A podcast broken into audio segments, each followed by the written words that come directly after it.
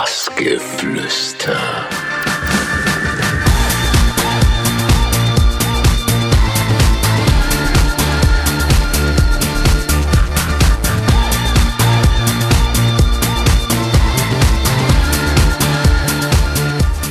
Jo, hier sind Moon Boutica und ihr hört Bassgeflüster.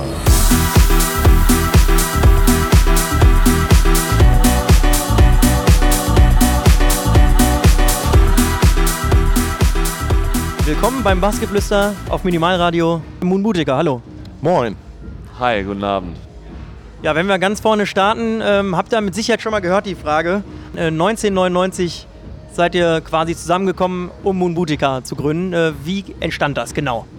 Also das war, also wir haben vorher schon zusammen aufgelegt, da hatten wir allerdings noch keinen Namen. Das war aber eher so auf Privatpartys, da haben wir schon gemerkt, wir haben ziemlich ähnlichen Musikgeschmack.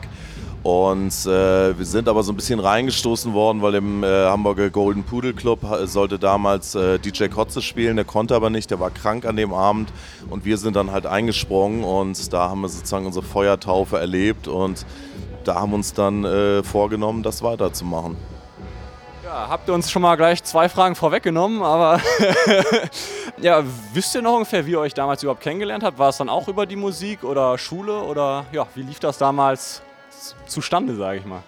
Ähm, also um ganz ehrlich zu sein, ich bin irgendwann 1900, ich glaube 1993 bin ich nach Elmshorn gezogen. Das ist sowas wie ein Vorort im Norden von Hamburg und äh, war damals schon Hip-Hop begeistert und da war das alles noch recht übersichtlich mit den Hip-Hoppern und dann habe ich Bo kennengelernt, der wiederum dann ja der Partner von Tobi geworden ist. Darüber haben wir uns dann auch kennengelernt. Also straighte Hip-Hop-Vergangenheit. Kannst du so bestätigen, hoffe ich, ne? Ja, genau. Genau, ihr wart dann nicht äh, direkt im Goldenen Pudel, sondern ihr wart erst im Tiefen Rausch und äh, im Hafenklang in St. Pauli. Nein, ist nicht korrekt? Äh, in der Tat ist es so, wie Tobi gesprochen hat. Also wir haben ungefähr, ich glaube, sag, sag mal, dreimal auf irgendwelchen Geburtstagen so zu Hause gespielt. Das waren aber noch Zeiten, da hat zum Beispiel DJ Kotze eben auch auf Tobis Geburtstagsparty zu Hause aufgelegt. Und ähm, wir haben diesen Abend äh, dann äh, gemacht oder ich sag mal entzündet. Der hat uns entzündet und danach waren wir dann im Urlaub zusammen zufällig und dann ist diese ganze Idee entstanden. Und dann haben wir unsere eigene Veranstaltung erst im tiefen Rausch gestartet, dreimal oder viermal, dann hat die Bude aber zugemacht und dann sind wir ins, äh, ins Hafenklang was dann ein Jahr später auch zugemacht hat. Und so sind wir dann äh, eben immer, aber in immer größere Locations gegangen, bis dann irgendwann das Echo Chamber, Click und Phonodrom, das war so ein Partyhaus in Hamburg am Kiez, auch dicht gemacht hat. Und dann haben wir jetzt zehn Jahre lang Partys nur noch in Off-Locations gemacht in Hamburg. Und in dieser Zeit sind wir natürlich als Act dann auch groß geworden sehe ich irgendwie unseriös aus, dass du die Fragen immer irgendwie bestätigt haben willst von ihm? Nee, nee, ich wollte ihn auch mal zu Wort kommen lassen hier. Ähm, ja, euer Konzept war im Endeffekt über Hip-Hop, über Trip-Hop, äh, dann langsam zu Haus, äh, Techno zu kommen. Wieso war das so? Und äh, ist, lag das wirklich daran, dass euch äh, Techno und Haus dann irgendwie auch besser gefällt oder wie ist das? Nee, also in Hamburg war das halt äh, so um 2000 rum äh, ziemlich langweilig in der Clublandschaft und äh, irgendwie es gab halt Läden, da lief Techno, da, oder es gab einen Laden, da lief nur Trance oder in dem anderen äh, Laden lief nur so Handtaschenhaus, Vocal House. Und äh, wir haben uns irgendwie nirgendwo richtig zu Hause gefühlt. Auch in Hip-Hop-Clubs war es dann irgendwann langweilig, weil wir halt immer die ganze Zeit relativ viel verschiedene Musikrichtungen gehört haben. Und da haben wir halt irgendwie gesagt, Hamburg braucht eigentlich mal eine Party, wo alle Styles äh, zusammenkommen und wo halt auch verschiedene Leute aus verschiedenen Musikrichtungen zusammenkommen, damit halt auch mal irgendwie neue Leute aufeinandertreffen und den Sound auch mal hören irgendwie so. Und das hat extrem gut funktioniert. Ja, das, das muss ich sagen. Also mal ganz abgesehen von dem musikalischen Inhalt den ich bis heute immer noch total stark finde. Also deine Frage war ja, oder ein Teil deiner Frage war, hat euch das eine oder das andere nicht besser gefallen? Also in unserer gesamten Lebensphilosophie, damals wie heute, lehnen wir eigentlich diese totale Grenz, die eigene Grenzziehung ab. Es gibt so viele Dinge, ähm, dass wir per Definition eigentlich gar nicht uns festlegen wollen. Ich habe auch nicht ein Lieblingsgericht oder einen Lieblingsfilm, sondern viele davon das ist die eine Sache und das andere ist, was eben wirklich ganz bemerkenswert war damals, ähm, dass du Leute zusammengebracht hast, die du sonst nie zusammengebracht hattest. Der Hafenklang ist, war und ist heute, hat ja wieder eröffnet, ein Punker, Punkerladen äh, mehr oder weniger und ein Reggae-Live-Musikladen und da hattest du dann eben auf einmal diese ganzen Haus- äh, Handtaschenhaus-Ladies und dann hattest du die Techno-Kids und dann hattest du die Hip-Hop-Leute und alle lagen sich irgendwann um 2 Uhr in den Armen und das war ganz äh, heftig geil.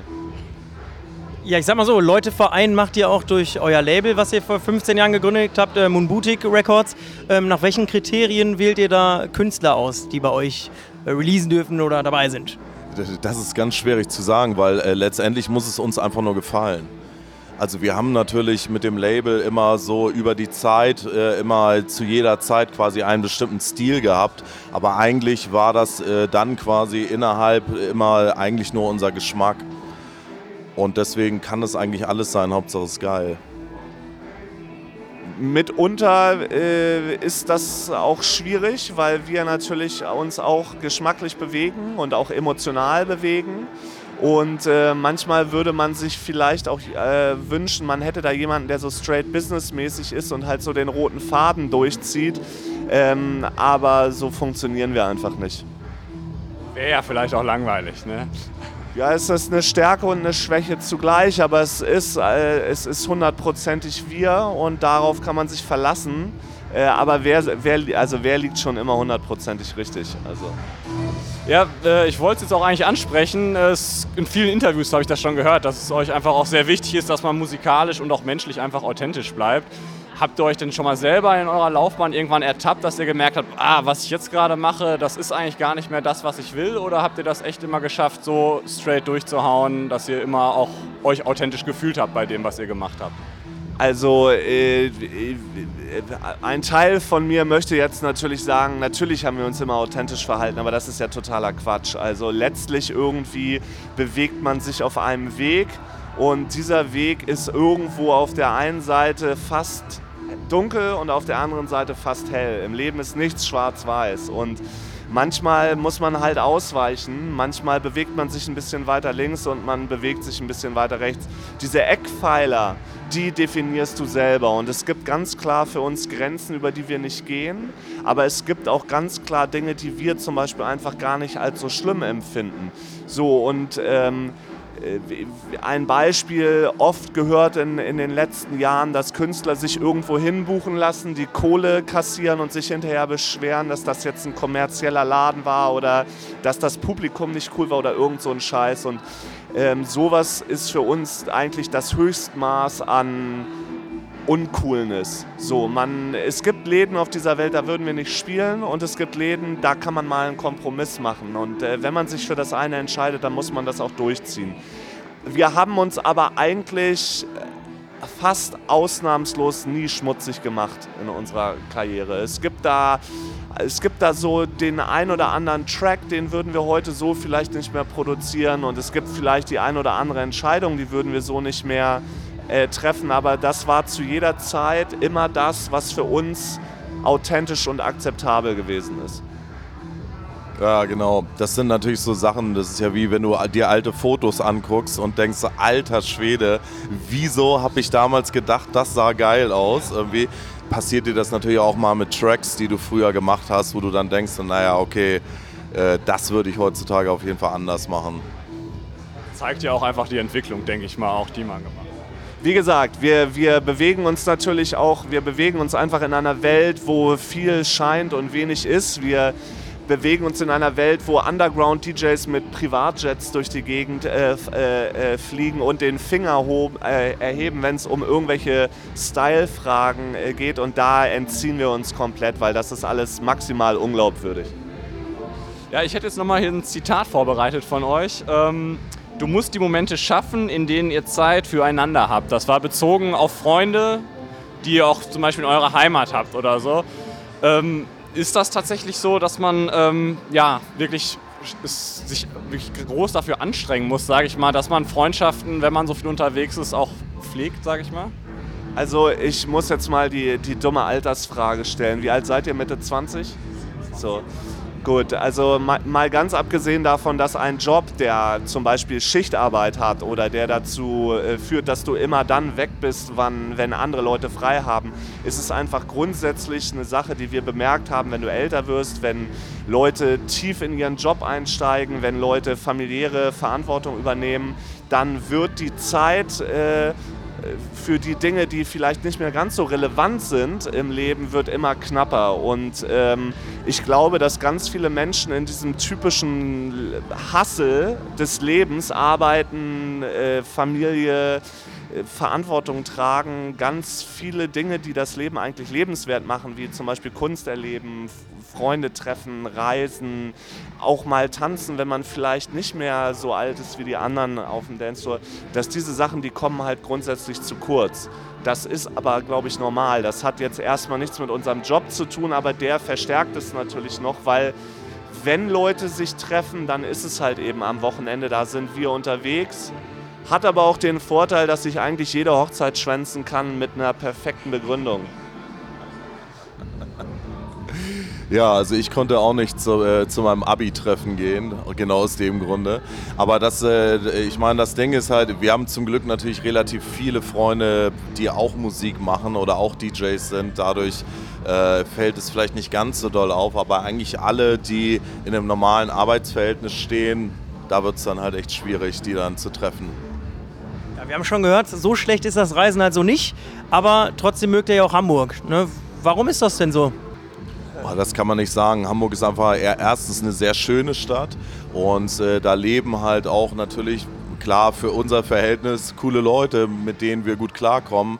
Hamburg hat halt eine sehr ähm, große Verbundenheit schon immer gehabt, dass die Leute, die da wohnen, das halt auch richtig geil finden. Aber ja, also ich kann mir auch nicht vorstellen, da wegzuziehen.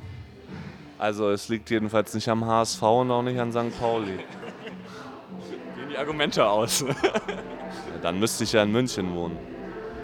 Ist auch nicht so meins, aber ähm, ihr habt es schon fast geschafft. Wir haben gelesen, dass eure Traumkollaboration äh, Prince wäre da eure erste Wahl gewesen. Ist jetzt ja auch leider nicht mehr möglich, muss man sagen. Ähm, ja, was hat euch an ihm fasziniert einmal? Und äh, B, was wäre denn jetzt ja, die Traumkombination?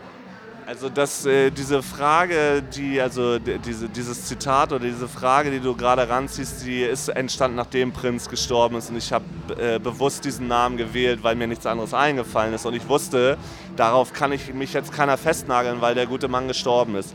Ich habe maximal Respekt vor dem. Ich finde ihn richtig geil, also beziehungsweise falsch. Ich kann überhaupt nichts mit ihm anfangen, aber ich äh, bemerke inzwischen, dass er in seiner Zeit einfach wahnsinnig voraus gewesen ist. Das heißt also von einem ähm, technischen und professionellen Aspekt finde ich den Künstler Prinz mega und aus dem Grund hätte ich da sozusagen jetzt das mal als Antwort gegeben. Wir denken nicht in diesen Kategorien. Es gibt 100.000 Künstler auf der Welt, die wir geil finden. Wir finden wenig Leute geil, die durchgehend ein Werk haben, was man jetzt bewundert. Aber es gibt natürlich Ikonen.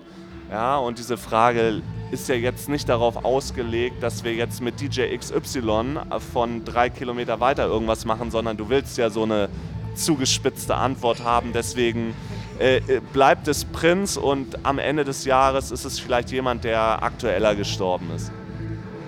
Das ist ja auch alles eine Frage der Chemie. Die Leute, mit denen wir zusammenarbeiten, äh, mit denen haben wir ja meistens auch eine Basis. Es sind Leute, die wir über irgendwen kennen oder halt irgendwie das ist selten halt, dass man Leute anfragt, ähm, die irgendwo äh, bei einer anderen Plattenfirma sind und dann halt so eine offizielle Anfrage ist. Also ähm, und da weißt du dann halt auch immer nicht, ob das coole Leute sind. Also wir haben, äh, wir haben gerade heute so ein Video im Internet gesehen, wo der Typ von Die Antwort mega über Kanye West ablästert. Völlig nachvollziehbar natürlich. Äh, die haben zusammengearbeitet und der muss sich völlig daneben benommen haben und so. Und dementsprechend sowas wollen wir natürlich auf gar keinen Fall haben, dass irgendeiner irgendwie erzählt, bei den Jungs war das total seltsam und dementsprechend äh, arbeiten wir jetzt zusammen, das passt schon. Ja, denke ich auch. Ihr habt ja auch schon ganz gut was rausgebracht in letzter Zeit. Äh, eure EP Here Your Love und ihr habt einen Remix für alle Farben gemacht. Was steht demnächst dann noch an? Was kann man hören und erwarten? Ja, wir haben jetzt gerade unser Album quasi fertiggestellt. Ich denke, das kommt dann irgendwann nächstes Jahr.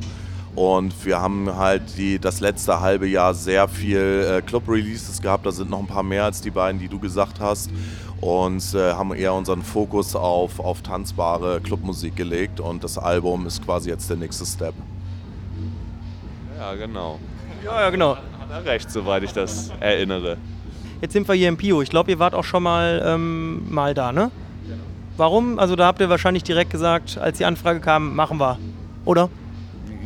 Also ja, natürlich, so läuft das nicht. Äh, grundsätzlich ist es natürlich so, dass wir mit einer Booking-Agentur oder mit einem Booker zusammenarbeiten und äh, da gibt es halt Optionen und das muss ja auch alles irgendwie passen. Also sozusagen logistisch muss das passen. Wir waren schon hier äh, vor zwei Jahren mit guten Freunden von uns, Pele und Shaughnessy und ähm, hatten uns eigentlich gewünscht, dass das wieder in dieser Kombination äh, passiert. Das geht jetzt nicht, weil die sind heute irgendwo anders. Es hat aber ins Routing gepasst. Wir hatten hier einen guten Abend vor zwei Jahren und mit anderen Worten kommen wir dann auch gerne wieder. Viel Spaß hier im Pio und danke, dass ihr Zeit fürs Interview hattet, Mumutiger. Vielen Dank. Gerne, gerne.